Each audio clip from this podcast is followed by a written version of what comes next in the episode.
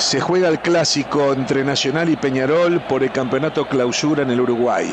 Y uno de los temas más importantes es que por primera vez se va a jugar en el Gran Parque Central con hinchas de Peñarol desde 1929.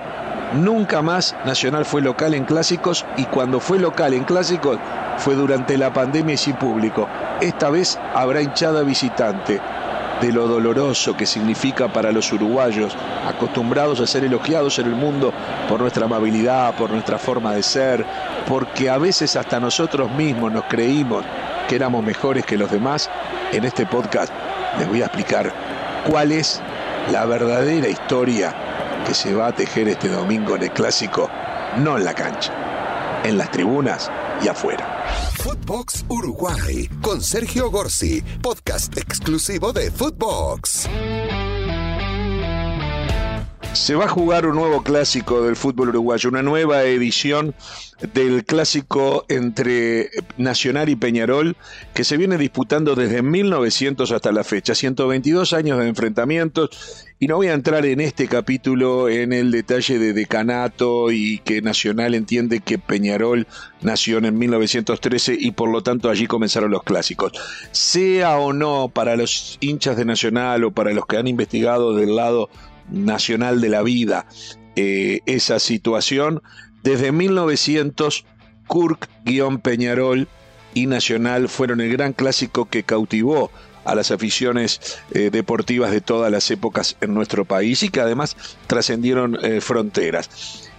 Dentro de ese panorama llegan los dos en forma diferente y llegan a un partido que va a tener algo singular. por primera vez desde que eh, Nacional y en realidad Peñarol también, eh, Peñarol llevó a su estadio campeón de siglo Nacional y Nacional llevó una vez a Peñarol, pero era pandemia y no había público. Entonces es la primera vez desde 1930, el último partido en el Gran Parque Central con público fue en 1929. Por lo tanto, desde 1930, cuando se inauguró el Estadio Centenario, es la primera vez que eh, se realiza un clásico con hinchada y en este caso con hinchada de los dos. Pero de esto quiero hablar, del tema de los operativos, de la hinchada. La verdad que a mí me pone mal humor. Eh, como uruguayo, yo viajé mucho y siempre me enorgullecía y este es el problema que tenemos los uruguayos que hemos pasado los 60 años, que hemos visto mucho y entre eso mucho que vimos, eh, vimos cosas que añoramos. No solo lo deportivo, a veces sí, a veces no, eso puede ser variable porque hemos visto ganadas y hemos visto perdidas. Pero hay algo que sin duda ha significado un descenso y un bajón y algo que nos avergüenza a los uruguayos, que es que se ha perdido ese clima de paz, ese eh, clima de tranquilidad que se vivía en las tribunas, eh, en especial sobre todo en la gran fiesta que se daban eh, en las citas del Estadio Centenario. Nacional y Peñarol durante toda, desde 1930 hasta ese poco tiempo, compartieron el Estadio Centenario rotándose en forma casi que mm, este, exacta entre sábado y domingo. Si uno, yo ya, el hincha ya sabía, si tu cuadro jugaba el sábado, la semana que viene le tocaba domingo y viceversa. Iban rotando un sábado, un domingo y se iban eh, rotando en la localía. Como además casi todos los demás equipos utilizaban el estadio centenario para ser de local contra los grandes, porque con esa recaudación salvaban prácticamente el presupuesto de todo el año, resultaba que sábados y domingos había siempre partidos. Un grande y el otro, y como les dije, a la semana siguiente se cambiaba. ¿Qué fue lo que fue pasando y es lo que nos abochorna a todos? En primer lugar, por un lado, que esto no tiene nada que ver, eh, algunos equipos han comenzado a se dieron cuenta que las recaudaciones, con un fútbol que se ha inflado mucho en presupuestos, ya las recaudaciones que podían generarse jugando en el Estadio Centenario no eran tan grandes y por lo tanto comenzaron a ser muchos más los equipos que llevaron a sus canchas, por más pequeñas que sean, llevaron a sus canchas a los grandes porque sabían que igual no iba a salvar el año y por lo menos jugaban de local, le daban la fiesta al barrio, Insisto, había un par de excepciones. A partir de los años 60, el Trócoli, el estadio Trócoli para Cerro, Liverpool en Belvedere por lo general eh, lleva de local y algunas veces Danubio, eran los tres equipos que más veces llevaban. Después se, subieron muchos más, insisto, porque ya se la sensación, un defensor decía, los traigo al Francini y por la gente que me puede llevar al Estadio Centenario, que puede ser más, pero en recaudaciones no me van a cambiar nada, de repente te juegan el Francini y, soy local. Esto en tiempos normales, digamos. Pero la violencia es lo que nos abochorna, lo que nos avergüenza. Eso es lo que ha cambiado. Yo iba a Argentina y veía las tribunas separadas. Iba a ver un Racing Independiente, de un lado la echada de Racing y de otro Independiente. Iba a ver Boca River, lo mismo. San Lorenzo Huracán, el partido que fuese, había echada local y echada visitante y no existía una tribuna mezclada. Con público mezclado no había. Mientras que en Uruguay hasta hace 20 años eso era lo más común. Clásicos históricos, clásicos decisivos, semifinales de Copa Libertadores de América en épocas en donde el reglamento no permitía que los dos llegaran a la final, porque si no Peñarol y Nacional se hubiesen aburrido de jugar finales de América, como la que jugaron hace unos años Boca y River, pero el reglamento lo impedía. Y entonces tenían que como mucho obligadamente enfrentarse en semifinal si es que todavía los dos estaban en carrera, cosa que sucedía muy a menudo. ¿Qué, sucedía en esos partidos? Estábamos todos mezclados en todas las tribunas. No existía una sola tribuna separada.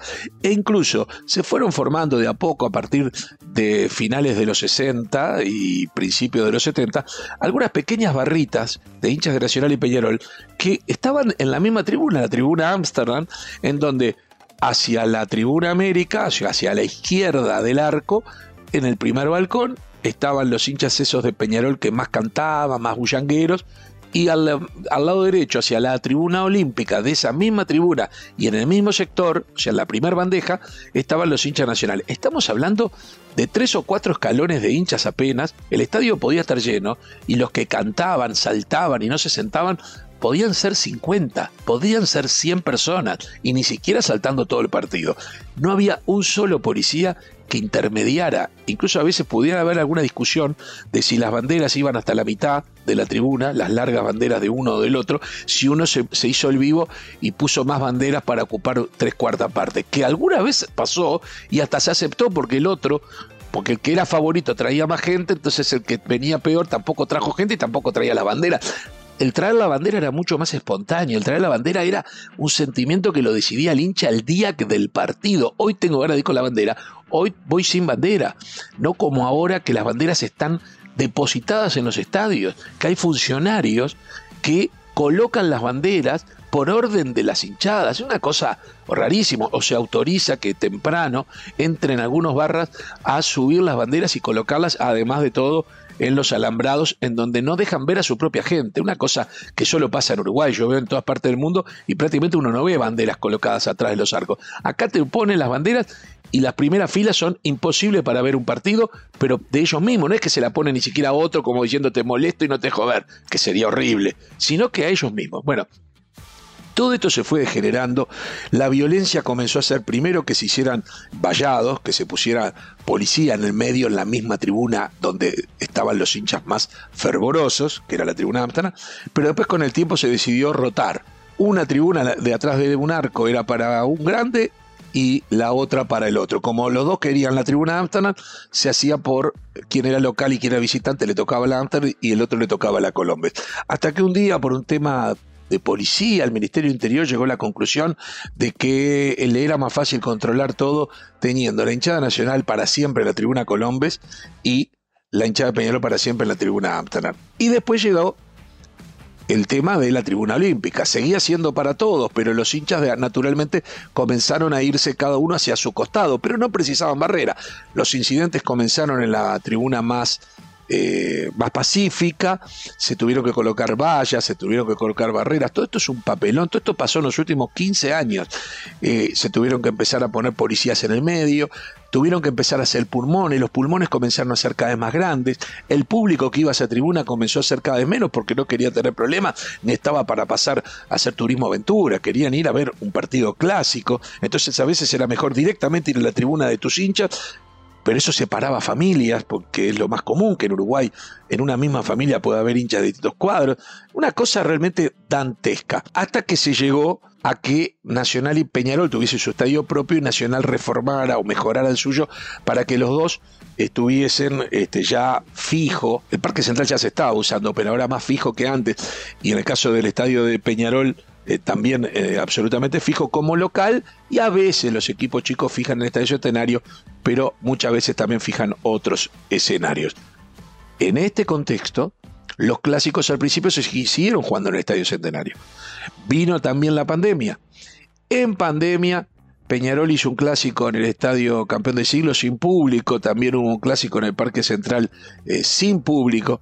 Después con público se hizo un clásico de Peñarol, eh, con Peñarol como local, con apenas 2.000 hinchas de Nacional, toda una tribuna donde podrían caber capaz que 8 o 10.000 personas, pero se, apenas 2.000 en un operativo comando que realmente avergüenza a todos los uruguayos, porque es un operativo que genera kilómetros de fila de ómnibus que van incluidos dentro de la, de la entrada, se paga la entrada con, con el ómnibus, con el pasaje, para que los hinchas puedan venir una especie de convoy es una cosa realmente de locos. Más de mil efectivos policiales para dos mil hinchas de Nacional cuando van a la cancha de Peñarol y en este caso, por primera vez, le toca a Nacional ser local con hinchas de Peñarol que también serán dos mil y que tendrán que eh, reunirse en un lugar determinado y salir en un convoy de ómnibus protegidos por más de mil, o sea, dos mil hinchas protegidos por más de mil policías.